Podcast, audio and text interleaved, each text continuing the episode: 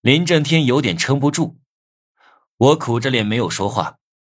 如果让他知道我买不起药水，也没有金币的话，他一定会杀了我。快点！他冲我咆哮，吓得秦雅轩瑟瑟发抖。我表面上装出顺从的样子，突然低头避开钢刀，紧接着肘击林震天的脑袋，打得他短暂失聪。跑啊！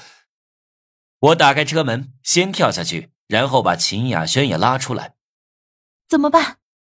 秦雅轩慌了神，他刚才下车的时候丝袜被勾破了，也没留心，顿时露出了肌肤来。我忍不住看了眼，立马产生了生理反应。臭不要脸！他顺着我的目光看到了破洞的丝袜，红着脸骂我。现在可不是盯着秦雅轩看的时候。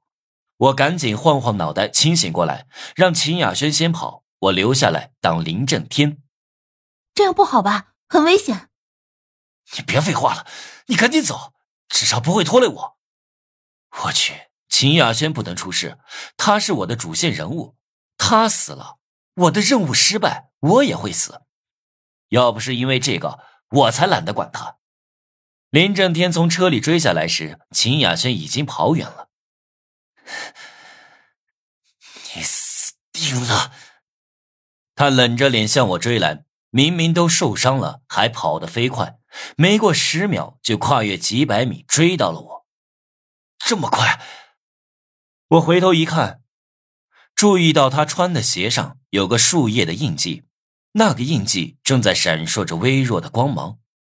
那双鞋应该是个战斗系道具，能加快奔跑速度。我只是经常转弯才能甩开他，但是这么耗下去也不是办法。我跑到一栋烂尾楼前，有个主意，跑进去爬楼梯到了十二楼。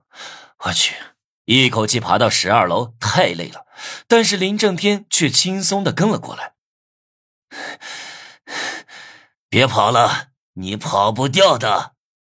他亮出钢刀，在鞋子的加持下飞快冲向我。我咬牙往外跑，那里是一片没有做护栏的空地。